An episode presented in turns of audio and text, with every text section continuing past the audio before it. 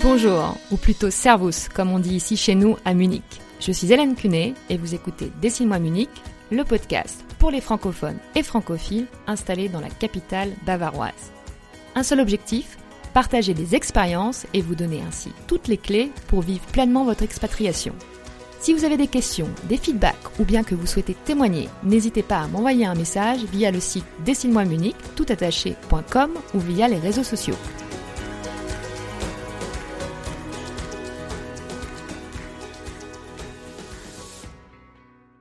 Aujourd'hui, je rencontre Juliette.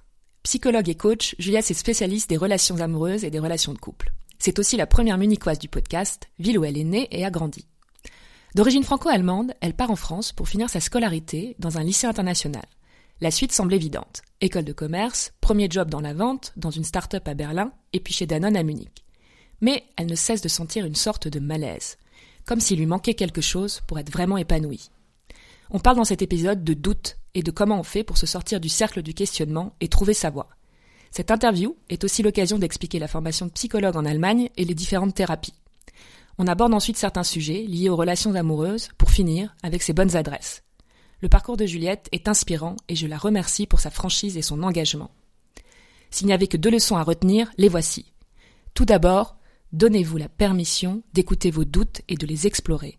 Enfin, Entourez-vous des bonnes personnes pour ne pas passer à côté de votre vie ou du moins de votre vocation. Je ne vous en dis pas plus et je laisse place à ma conversation avec Juliette.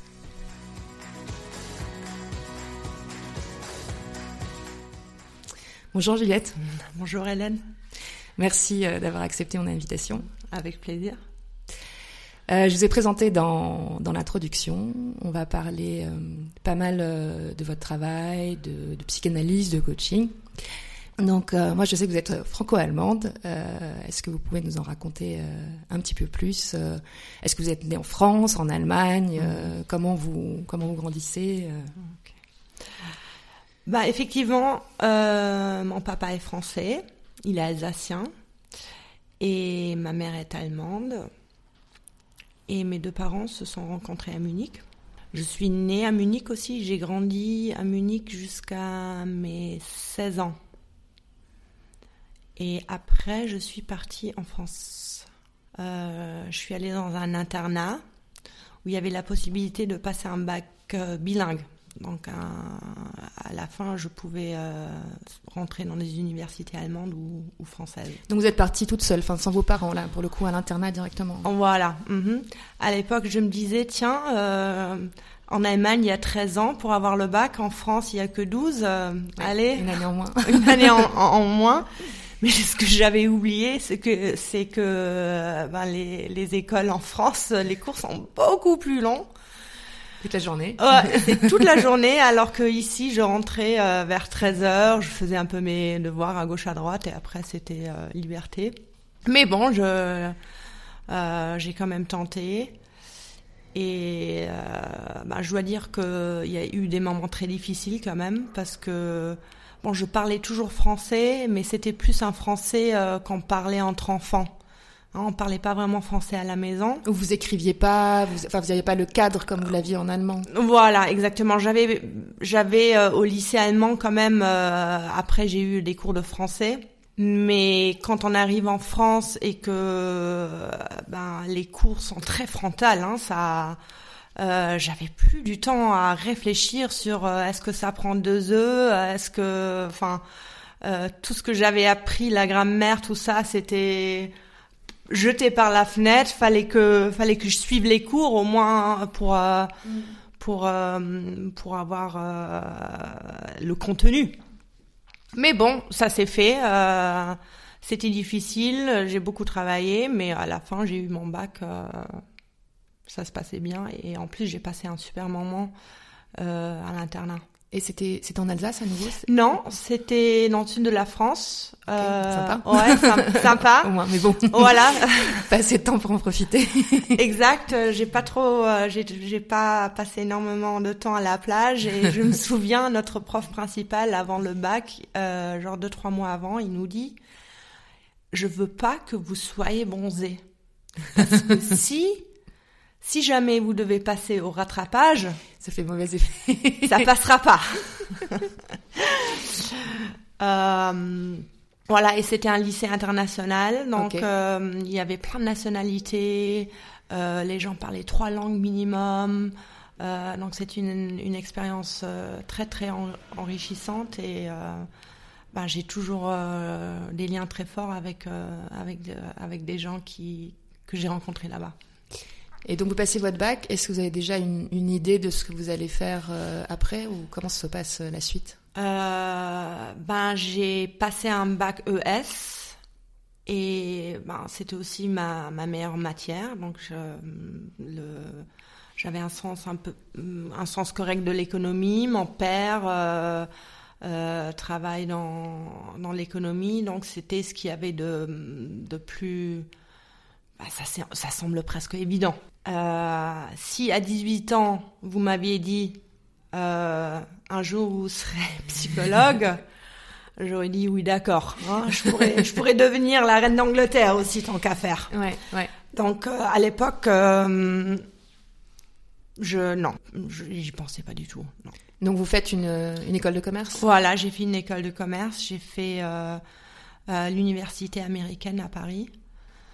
Euh, parce qu'on avait dit, bah, tant qu'à faire, euh, mets l'accent sur les langues, Oui. hein, reste en France. C'est hein, votre point fort. Voilà, c'est- ça sera ton point fort. Euh, reste en France, comme ça, le français que tu as acquis depuis deux ans, ça, ça peut s'approfondir. En plus, les études en anglais. Et bon, l'allemand, c'est... euh, de toute façon, euh, il est là. Donc, c'était ça un peu l'idée. Voilà, j'ai passé donc trois ans et demi à Paris. Et puis, euh, après, j'ai décroché mon premier travail à Berlin. Ça se passait à peu près correctement. Vous faisiez quoi Euh, J'étais dans une start-up qui faisait des hum, livres photos. Et bon, ça se passait un peu plus correctement, mais au fond de moi, il me manquait, il me manquait quelque chose. Il me manquait un sens. Et euh, je pense que c'est euh, après une rupture amoureuse, hein, c'est Ouais. souvent le moment où euh, euh, ben, on se remet en question, on, on cherche un peu ben, qu'est-ce qui pourrait me faire plaisir. Et j'avais par contre retenté de rester dans ce domaine hein, parce qu'on se dit bon avec une école de commerce on peut quand même tout faire, hein, on peut, on peut, il y a plein de choses, hein, c'est hein, le monde est euh, Donc, enfin, vous avez déjà quitté votre emploi, vous, Ouais. ouais, et c'est ça. Et après, vous dites bon, j'essaie de trouver autre chose, mais peut-être qui me correspond plus, mais en restant dans, dans mon domaine, euh, enfin, celui dans lequel vous avez pratiqué. Exactement, exactement. Et j'ai décroché un travail dans la vente chez Danone. Et il faut dire que vraiment la boîte, elle était à l'époque, c'était génial. Et euh, donc Danone Munich, là, j'imagine, ouais, Mhm. parce que Danone est à Munich, donc Voilà. quittez Berlin pour Munich. Voilà, exact. Et voilà, la boîte était. J'avais des collègues sympas, jeunes, on faisait la fête, on avait un. Une société française, donc vous renouiez aussi Oh. avec les, les deux euh, les deux cultures. Voilà. Euh, le salaire était bon, les, euh, les vacances, il y avait pas mal de vacances payées. Enfin, c'était vraiment. Euh, bah, c'est une multinationale, hein, donc euh, par rapport à une start-up, euh, il y a, il y a, il y a d'une part beaucoup de privilèges et d'autre part l'ambiance était bonne. Mm, mm. Et pourtant, j'étais toujours pas bien. Ok, donc ça, ça c'était pas une histoire de, de société, c'était une histoire de domaine. Voilà, exact. C'est ce que j'avais. Ouais, c'est ce que c'était c'était ma conclusion aussi que que le cadre était bon. Donc ça doit être le le, le contenu ou le, le domaine. Et euh, bon là, je suis quand même tombée dans une une plus grande crise, Ouais. hein, parce que Bon, il y a, bah, il y a plein de peurs qui sont, qui se mêlent là-dedans. J'avais aucune idée et j'avais toujours dit, euh, si je savais ce que c'était que je voulais faire, mais je le ferais à l'instant, quoi. C'est, c'est, euh, c'était, c'était, mais qu'est- mais c'est quoi? Ouais. Et donc, comment on se sort de, de tout ça? Ou comment vous, en fait, qu'est-ce que vous faites pour, euh, pour trouver ce que, enfin, ce qui vous anime et ouais, comment ça se passe? Ben, au bout d'un moment, enfin moi je suis arrivée à un moment où je me suis dit, bon, imagine que c'est le jour de ton bac et toutes les portes sont ouvertes. Donc, si vous voulez, je me suis donné permission de réfléchir vraiment hors de ma zone de confort, hein, de hors de ce que je connaissais, hors ce qui était euh, visible.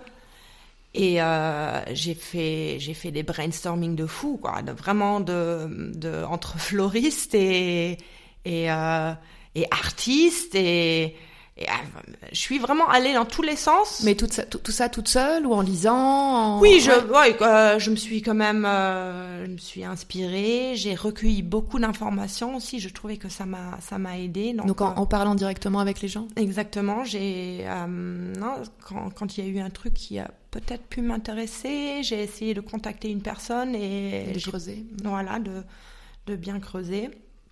En fait, comment je suis tombée dessus. Oui, le déclic. Ouais. Si, enfin, si, si on peut parler de déclic, je sais pas. Mm -hmm. Le déclic euh, est arrivé. J'étais euh, j'étais chez moi un soir et euh, depuis 15 ans, j'ai un classeur où je mets tous les articles de presse qui m'ont plu. Ok. Hein, où ouais. je me suis dit, ah bah tiens, euh, ça, faudrait le garder. J'ai, j'ai lu dedans et j'ai vu que, en fait, depuis dix ans, ce qui m'intéresse, c'est autour du même thème. D'accord. Mmh. Et ben, en fait, c'était euh, les relations euh, amoureuses. Mmh. Hein euh, ça m'a toujours fascinée. Je me suis dit, mais pourquoi il y a des couples pourquoi, pour qui ça marche très bien hein, et pourquoi il y a, il y a des gens qui n'arrivent pas à, mener une, une, relation euh, stable, euh, avec beaucoup d'intimité, de joie, des moments difficiles aussi bien sûr, hein, mais ça m'a, toujours intriguée. Mais à l'époque, euh, c'était bon, ça m'intéresse, mais j'étais, j'avais aucune idée de mais comment je oui comment mettre enfin mettre ça dans un travail en fait voilà comment mmh. mettre ça dans un travail voilà donc mmh. j'avais déjà ça ça m'a fait le déclic et de là et de là c'était pas très loin là j'ai dit ok qu'est-ce qu'on peut faire ouais. hein? Et j'ai dit ok euh, tu peux devenir psychologue ou coach et après il y a bien sûr ok comment? Le comment? ouais. ouais. Alors en Allemagne, il y a trois possibilités. Oui, c'est ce que j'allais vous demander parce que même pour les gens qui cherchent un, un thérapeute, c'est quand bon déjà en France c'est compliqué aussi. Donc mm -hmm. il y a psychiatre, psychologue, mm -hmm. médecin, pas médecin entre mm -hmm. guillemets. Euh, généralement la différence on dit c'est qu'on peut pas prescrire euh, euh, de médicaments. Mais après, dans, dans la psychologie, euh, je pense qu'après tout le monde est psychologue, mais euh, c'est ça dépend des, des écoles, etc. Mais en Allemagne, je sais que c'est encore euh, autre chose. en Allemagne, il y a trois possibilités. Donc, ou l'entrée de jeu, on est médecin et on peut faire une formation de psychothérapeute pour devenir psychothérapeute, bien sûr, à la fin. Ou on fait une formation de psycho psychologie, fac de psycho. À la, sortie de, cette fac, on peut très bien aller dans une entreprise, travailler pour les ressources humaines, enfin il y a plein d'autres domaines où on a besoin de psychologues. Mais si on veut devenir psychothérapeute, là aussi, il faut rajouter une, euh, une, formation. Et le troisième moyen, c'est un peu particulier à l'Allemagne et la Suisse et l'Autriche, c'est Heilpraktiker. Mm -hmm. Je ne sais pas vraiment s'il y a une, une, une, traduction pour ça. Non, parce qu'en fait, c'est en, France, on n'a pas cette euh, cette classification-là. Donc il y a, y a, des, on va dire, il y a, y a des il y a tout ce qui est médecin normalement et médecine traditionnelle, donc qui va être pris en charge par la sécurité sociale. Et après, il y a tout ce qui va être un peu, on va dire, euh, médecine parallèle. Je résume, mm -hmm. je résume ça comme ça, médecine parallèle, mais ça va être euh, euh, je sais pas, un, un ostéopathe, euh, un, normalement l'homéopathie, euh, c'est quelque chose aussi euh, qui rentre dans ce cadre-là. Ce serait ça, la, la Heilpraktiker. Voilà, et il y a Heilpraktiker für Psychothérapie donc eux, ils font juste la psychothérapie et les homéo, euh, les, les Heilpraktiker euh, généralistes, on va dire, souvent ils font de l'homéopathie en plus ou euh, voilà de, de la médecine, médecine alternative, on va dire. Et la formation, là, ça se passe euh, dans une école? Oui. Et euh, quand on fait euh, de la psychothérapie, est-ce que selon les types d'écoles, la formation est un peu particulière? En Allemagne, la sécurité sociale, elle prend en charge ou la psychoanalyse ou la thérapie euh, cognitive. Ce sont les deux moyens euh, pour se faire rembourser par, euh, par la euh, sécurité sociale. Après, il existe une centaine de voies qu'on peut prendre hein, Mhm. ou de, de façons de, de faire de la thérapie. En général, les gens ont une base, hein, on se décide pour une base, et un thérapeute, en général, euh, il se prend des éléments de, des autres écoles aussi. hein. Donc, vous, vous choisissez une, euh, une formation, donc, Heilpraktiker, c'est ça? Mhm. Euh, Oui. Alors, cette formation, elle, tout d'abord, elle, elle nous donne le droit de pratiquer la psychothérapie. Mais elle nous forme pas vraiment. Elle nous forme dans tout ce, ce qu'on n'a pas le droit de faire. D'accord. hein. donc après, euh, moi j'ai eu une formation, une école très bonne, euh, donc pendant toute cette année. Donc on a appris tout ce dont on ne devrait pas faire, mais on a aussi appris où ils nous ont donné un peu des, des cours euh, rapides sur euh, des différentes écoles qu'il peut y avoir. Donc, oui, alors après, pour faire son choix euh, et voir vers quoi on veut euh, se, se spécialiser. Voilà. Donc, euh, on a fait un peu des éléments de la psychanalyse, de la euh, thérapie cognitive, euh, de la hypnothérapie, de, de la thérapie systémique. Enfin, il il y avait vraiment de quoi choisir. Donc, vous finissez, enfin, vous faites cette formation-là et ensuite, vous choisissez de vous spécialiser dans un domaine en particulier? Voilà, exactement. Et lequel et, Euh, et quelle est la suite Bah, moi, j'ai, euh, choisi la thérapie systémique hein, parce que j'étais sûre que ben, je voulais travailler sur euh, donc les relations amoureuses, les relations humaines. Est-ce que vous pouvez nous expliquer, en, peut-être en un ou deux mots, c'est, enfin, c'est, c'est quoi la thérapie systémique Mhm. et peut-être la différence avec la thérapie cognitive, hein, juste pour Mhm. avoir une idée. euh, Alors, la thérapie systémique, elle est, c'est une thérapie euh, humaniste. hein. Elle, elle euh, part du principe que, euh, bah, que les réponses sont à l'intérieur du, client. Euh, elle part du principe que souvent les symptômes qu'on peut y avoir, que le client peut, peut avoir, devront être vus dans un con- contexte plus grand.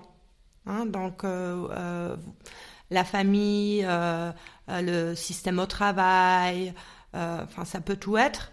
Et il part du principe, au moment où on change un petit élément dans un système, le système entier va changer. Et il part aussi du principe que c'est jamais euh, cause-effet. hein, c'est plutôt un, circuit. alors en français, pour connaître le mot. C'est euh, comment en allemand Wechselwirkungen. Ok, oui, c'est un échange euh, ou c'est, des allers-retours. Enfin, c'est un, système dynamique en fait. Voilà. mhm.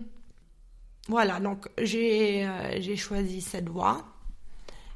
Et euh, ben, donc j'ai remis allez, deux ans. Ok. Mhm. Et ben, toutes les débutants ont toujours un peu peur de, ben, de, de se lancer, hein, parce que parce que parce qu'on peut pas faire de stage dans ce dans cette dom- domaine. Hein. Et grosso modo, avoir son premier client en face, euh, ben, il, faut sauter. hein. Et euh, vous saviez déjà que vous vouliez euh, euh, exercer à Munich ou enfin oui, Oui. ça c'était euh, Mhm. c'était sûr. Ok. Donc là, c'est ça, vous finissez la, la formation euh, d'approfondissement et après Mhm. il faut euh, il faut trouver ses, ses clients. Oui, il faut trouver ses clients, il faut se lancer, faut hum, avoir confiance que bah, qu'on a quand même appris pas mal de choses et, et que ça va se faire. Hein, mais euh, j'ai beaucoup de collègues qui, qui, enfin, qui se sont jamais lancés.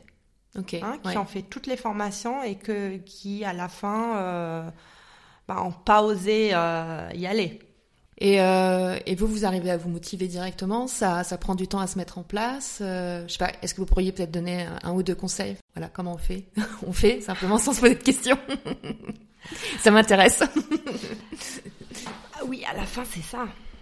Alors, la peur, euh, souvent, c'est bah, comment je vais passer une heure? Bah, l'heure, elle passe. Hein. Ça, il n'y a pas de problème.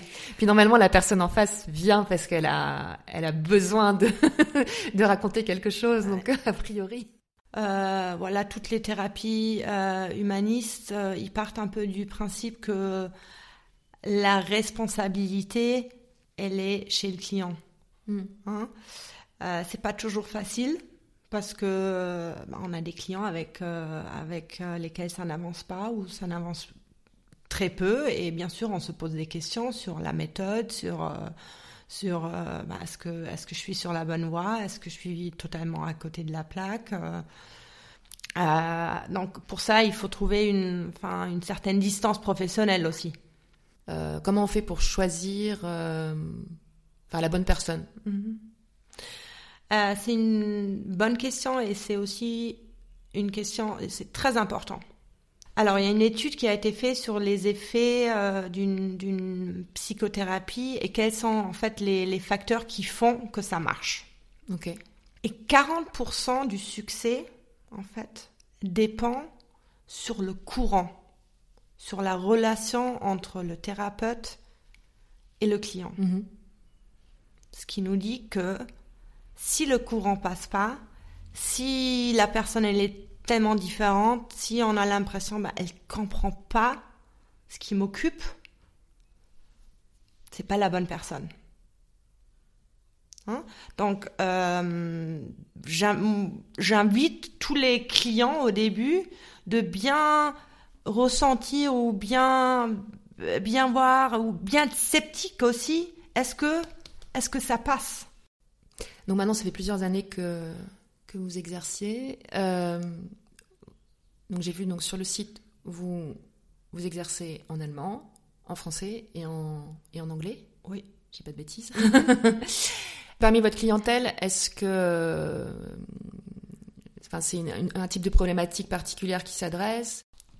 C'est peut-être un peu difficile de de formuler un stéréotype, hein, parce qu'on voilà, on est tous différents. Mais si j'avais à formuler un stéréotype, on peut quand même dire que les Français en général, ils ont beaucoup plus de questions sur ma méthode que les Allemands. les Allemands, ils viennent et ils font confiance au, au processus. Et les Français, ils ont tendance à vouloir savoir comment ça marche en fait. Donc euh, qu'est-ce que ça me dit? C'est peut-être euh, c'est c'est avoir envie de, contrôler. Hein, c'est un, un, besoin de contrôle ou de ouais de contrôle. Et je dirais aussi que il y a quand même des différences pas négligeables dans la façon dont on éduque les enfants en Allemagne et en France et ce que je remarque, c'est que en France, il y a un peu plus de rigidité et euh, sans jugement. Euh, mais ça peut, quand on est adulte, ça peut pas toujours jouer dans un sens favorable. Mmh. Donc euh, souvent je rencontre cette problématique et bien sûr les Français ou tout étranger qui, qui vit à Munich, ce sont des expatriés. Donc ils ont toujours évidemment, hein, c'est, il faut s'adapter à une culture qui est différente, hein, qui semble pareille, hein, parce que c'est le, pays à côté, mais une fois qu'on est là, on, voit bien que c'est différent dans beaucoup d'aspects. En plus, quand, on arrive ici, on parle pas la langue forcément, et c'est un facteur qui peut rendre très solitaire. Hein, et la solitude, euh, c'est pas très bon. Non. Et je trouve que c'est intéressant de rebondir là-dessus, euh, parce que quand je préparais euh, tout à l'heure l'interview, ça m'a rappelé en fait plein plein de, de conversations que j'avais avec des amis, enfin autant hommes que femmes et français, et qui arrivent en fait à Munich comme célibataires, et de se dire qu'en fait c'était super compliqué de trouver quelqu'un. Donc par exemple, mais j'ai entendu mais des dizaines de fois des amis filles me dire mais euh, en fait euh, au début on arrive à Munich, on trouve ça super parce que personne ne vient euh, nous parler ou ce qu'on aura à Paris faire une réflexion dans le métro parce qu'on a mis une jupe courte et tout. Mais au final avec le temps, on se dit mais mince mais en fait je dois être moche ou je plais à personne parce qu'on vient pas me voir. Et j'étais en train de me dire s'il y a un lien entre euh, tous ces célibataires et, euh, les garçons, eux, ça va plus être, bah, je sais pas, c'est plus compliqué qu'en France. Et j'ai vraiment plusieurs cas où des gens sont rentrés en France parce qu'au final, ils avaient du mal à s'intégrer, mais je pense que parce qu'au bout d'un moment, je sais pas, quand tu as une trentaine d'années, bah, on a envie de construire sa vie et s'il il se passe rien sur ce plan-là, bah, ça, ça bloque. Donc je sais pas si, si vous avez déjà euh, ressenti ça, si vous avez aussi des, clients avec ce type de, de problématiques. Je sais pas ce que vous en pensez et aussi euh, si, je sais pas, comment on fait justement pour euh, pour, pour pas rester dans, dans ce préjugé et si, enfin, s'il y a quelque chose pour, euh, pour se sortir, en fait, de, de ce cercle ou de se rendre sorti, qui, je pense, et bon, moi, je suis, je suis mariée, j'ai mon mari, mais c'est vrai que je me dis, bon, je trouve ça très bien, je suis tranquille, mais je comprends que ça puisse, euh, ça puisse peser. Absolument. Euh, bah, maintenant que vous le euh, mentionnez, c'est, c'est vrai, hein, quand, on, quand, on, quand on se balade dans les rues de Paris, euh, bah, euh, on a des regards, on a des réflexions, pas toujours charmants. Oui, c'est pas toujours hein. agréable, mais s'il n'y a plus rien d'un seul coup, ça peut peser.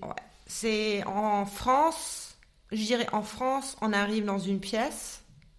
C'est peu importe qu'on soit une femme super super belle ou moins belle, c'est on est une femme et rien que pour ça, on se prend un regard. Hein, et euh, bah ça, ça fait quelque chose. Hein.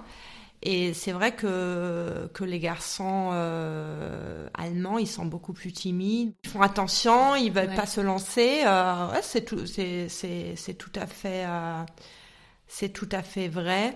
Est-ce que c'est une raison pour rentrer en France Je sais pas, parce qu'aujourd'hui il y a aussi euh, des sites internet, il y a Tinder. Euh, euh, on peut faire des efforts, faut sortir aussi, bien sûr. Hein. Si on reste à la maison sur le canapé, bah rien va se passer, hein, c'est sûr. Moi, souvent, j'ai l'impression parce qu'il y a quand même pas mal de expatriés qui vivent ici depuis pas mal de temps, ils font pas d'efforts pour apprendre la langue. Hein. ils restent avec des, anglophones ou ils ont un petit cercle euh, d'expatriés autour d'eux et la langue commune, c'est l'anglais. Hein. et je comprends parce que c'est difficile c'est difficile de, s'intégrer dans une euh, nouvelle culture, absolument. Mais c'est tellement nécessaire. Hein, parce qu'on peut pas, on peut, on a, on peut pas accéder à une partie de la vie quelque part. Euh, donc toujours là, en, réfléchissant à mes questions, une autre question qui m'est venue. Euh, donc vous êtes spécialisé sur tout ce qui est relations, et euh, je lisais des choses là-dessus et puis je me disais, mais euh, en fait, ce, domaine, euh, enfin des, relations, enfin de trouver quelqu'un, je pense que c'est quelque chose qui est en train de prendre beaucoup d'ampleur avec les avec les sites. Et au final, quand on regarde ça sur Internet, on se dit il y a tout et n'importe quoi. Donc vous avez une approche, je pense, complètement autre. Est-ce que ça marche en fait, ce genre de choses? Récupérer son ex Oui, enfin ce qu'on pourrait voir là, tout ce qu'on vous promet, euh, voilà, en coup de baguette magique, euh, des solutions. Euh. Alors c'est très simple, l'ex il revient s'il a envie. Hein, c'est pas parce que en, en tout, tout d'un coup on est indépendant et on a plein de confiance en soi et qu'on n'écrit pas de texto ou on écrit un texto d'une telle façon qui, enfin ça peut marcher à court terme, mais à la fin, c'est de la manipulation. Hein, et euh, euh, je trouve ça pas très sérieux. Mais alors vraiment pas. Moi, mon expérience, c'est rarement, c'est le cas, que j'ai des clients ici en face qui savent vraiment pas quoi faire hein, face à une, à une femme ou une fille qu'ils qui aimeraient approcher c'est rarement ça. C'est plus les programmes qu'on a appris quand on est petit, qui nous, euh, bah, qui nous, où on se fait saboter en fait. Euh, bah, je vais vous donner un exemple très, euh, très basique. Hein. quand on quand on grandit peut-être avec des parents qui où on sent que le mariage est jamais heureux et qu'il y a seulement des disputes et que et que peut-être inconsciemment la maman fait passer le message euh, ben, quand tu es en couple, euh, euh, tu te rendras malheureux parce que tu es toujours dépendant, et ainsi de suite. Hein, c'est des, des, des, des, mécanismes qui se passent inconsciemment, mais qu'on peut ramener quand on devient adulte et on se dit bah mince alors pour, pourquoi ça marche jamais pour moi? Pourquoi mes relations s'arrêtent au bout de six mois de trois mois? Pourquoi il n'y a jamais de, de profondeur là-dedans bah, c'est parce que euh, souvent on a, on a des problèmes qui nous retiennent à franchir ce pas. Et des fois, c'est plus fort que nous. Oui, donc on répète les. Voilà, on répète les, les mêmes, euh, les, mêmes, les mêmes schémas. Et voilà, le travail, c'est dans un premier temps essayer de trouver les schémas et dans un premier temps trouver ben, comment on peut faire autrement. Est-ce qu'il y a des choses qui reviennent souvent, justement, dans ces thérapies de couple-là? Alors, je sais pas, moi, j'aurais tendance à me dire, je me dis, si souvent ça marche pas dans un couple, ça va être la, la communication, parce que parce que l'homme et la femme, voilà, on n'a pas les mêmes euh, façons de communiquer, ou je sais pas, il y a d'autres choses qui sont différentes. Euh. Est-ce que aussi, euh, il n'y a, pas, je sais pas si vous avez des clients comme ça, ou ou en fait la différence de culture parce que euh, on a on vient pas enfin on n'a pas la même nationalité on n'a pas la même culture euh, qui pose des problèmes ou c'est plutôt euh, la communication? Enfin quoi que la communication peut être liée aussi à, la langue vous me direz mais oui tout à fait. Ça peut être les deux. Hein, ça peut être ça peut être le fait que hein, ils ont une langue commune où l'un au moins un une personne est pas à 100% à l'aise Hein, donc il peut y avoir des, malentendus, des, des euh, euh, bah, qui aident pas. Problème de communication, oui, très souvent, et euh, surtout quand le couple, quand c'est un couple qui a été ensemble depuis longtemps, parce qu'on est tellement sûr qu'on connaît la personne en face. On est tellement sûr qu'on la connaît par cœur. Et alors, une chose, c'est que, ben non, hein, souvent, euh, ben, on est, on a tort. Mmh, de se raconter une histoire. Voilà. Et la deuxième chose, c'est que, ben, les gens changent aussi. Hein c'est pas parce que euh, pendant 15 ans, mon plat préféré, euh, ça a été une pizza Hein, et tous les dimanches, la bonne femme, elle va, elle va préparer une pizza en pensant, ben, c'est le plat préféré de mon mari. Alors qu'il en peut plus. Alors qu'il en peut plus. Pour avoir de la clarté, faut, faut aller vers l'autre personne. Et justement, pas penser quand c'est déjà tout. Hein, rester, rester curieux. Mm-hmm. Hein, de, de, ce que ben, la personne en face euh, peut nous offrir, euh, qu'elle a comme nouvelle idée, comme nouvelle réflexion, comme il y a certainement des trucs qui resteront pareils, hein. Mais ça aussi, c'est une, une information. On va revenir euh, bientôt. Petite question rapide. Est-ce qu'il y a autre chose euh, dont vous auriez aimé parler, enfin en ce qui concerne ouais, votre, votre travail ou... enfin, je, je, laisse les choses ouvertes. Pas particulièrement sur le, sur le contenu. Je crois que là, on a fait un joli tour. Euh, mais je peux vous dire que j'aime mon travail et j'aime ce que je fais et ça fait que ma qualité de vie et mon bien-être euh, est tellement supérieur et, tellement meilleur que que lorsque vous travaillez euh, dans enfin voilà. dans le commerce on va dire dans le commerce que si j'avais à refaire ça, pas, de problème. De mon expérience, j'encourage tous ceux qui sont, qui sont, qui sont prêts à, à faire le, chemin. Et après, euh, je pense qu'il faut absolument pas euh, hésiter à se faire euh, aider parce que ça, je le sais aussi, c'est pas forcément toujours évident de, de, faire le chemin tout seul. Oui. Oui, c'est bien d'avoir des gens autour de soi qui posent les bonnes questions, qui donnent du soutien, qui sur qui on peut compter, sur enfin euh, absolument.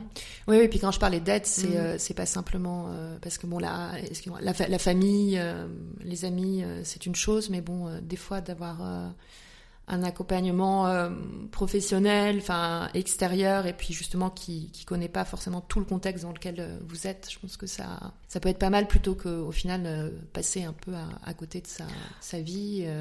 Oui, et dans ce cas, c'est particulièrement bien que c'est pas des amis parce que en fait, la personne en face, si vous voulez, elle perd rien. Hein elle voit une chose, elle voit peut-être quelque chose qui est peut-être même inconfortable hein, et qui va pas plaire à la personne en face du tout. Mais ça peut être une information qui est vachement, euh, enfin, qui est cruciale, hein, qui, qui peut, qui peut faire plein de déclics ou faire euh, bah, éviter des erreurs aussi. Alors que les amis euh, ils ont ils ont de quoi à perdre là-dedans hein, dans... oui puis ils oseront pas forcément de peur ça peut être sympathique de peur de faire mal à la personne exactement. ou, éviter le conflit. Exactement. Hein, donc la personne quand on fait un coaching ou une thérapie la personne en face elle est toujours bienveillante. Hein. À la fin, même si c'est inconfortable, euh, elle est bienveillante. Elle veut aider, mais elle a rien à perdre là-dedans. On, passe aux petites questions rapides. Donc là, on est à, on est à Giesing. Euh, est-ce que c'est le, quartier que vous sentez chez vous ou vous diriez euh, ailleurs à Munich Ou après, je sais des fois, il y a des gens qui me disent il y en a, il y en a deux, il y en a trois, parce que ça dépend de leur, euh, mm. leur déménagement dans la ville. Ok, alors déjà, on n'est pas à Giesing, on est à Untergiesing, ce qui est important pour... pour, bah, pour ceux qui habitent ici. Bah, je suis arrivée par hasard ici. Euh, j'aime beaucoup, beaucoup le, le quartier. Il est en plein de centre-ville, près de Lizard. Euh, il y a des petites maisons hyper charmantes euh, avec des cours, mais on se croyait à la campagne presque. Hein. C'est c'est un petit village en plein de centre-ville. moi, j'aime beaucoup et c'est pas loin de rien. Hein. C'est c'est vraiment oui, parce que c'est vrai que quand on dit Giesing, ou même pour les Français, ils pourraient s'imaginer que ouais, c'est Giesing, l'école française, et en fait là, c'est la station, c'est Columbusplatz. Enfin, on est quand on traverse l'Isar, on est à Fraunhochstrasse, euh, Glockenbach, donc en plein, en voilà. plein centre. Mhm. Donc ma question fétiche, vos restaurants préférés? Alors, moi j'aime beaucoup Fischwitte au Viktualienmarkt. Ok. Mhm. Surtout l'été, je trouve que c'est très charmant parce qu'on est vraiment assis sur, euh, sur euh, le Victorian Markt. Ils ont que des poissons. Hein, c'est un magasin et un restaurant. Donc, euh, ça fait un peu à l'intérieur, il y a des gens qui achètent leurs poissons pour, pour le soir et à l'extérieur ou même à l'intérieur, ils ont des places aussi. ben, ils ont un, un petit restaurant. c'est pas donné, mais euh, la qualité est très bonne. Euh, voilà, l'ambiance sur le Victorian Mark, elle est très charmante. C'est un endroit que, que, que j'aime vraiment beaucoup. Et donc ça, autant le, le midi que, le soir Oui, euh, en fait, non, il, il, il ferme à 18h. Oui, donc plutôt le midi, voilà. Et puis quand il fait, donc j'imagine quand il fait beau pour pouvoir manger dehors et avoir l'ambiance du, du marché. Voilà. Donc euh, c'est, ouais, c'est, c'est pour manger à midi plutôt. Restaurant pour amoureux. Il y a dans l'hôtel, dans Louis Hotel, ils ont une terrasse très petite, enfin pas très très petite, mais pas très grande non plus.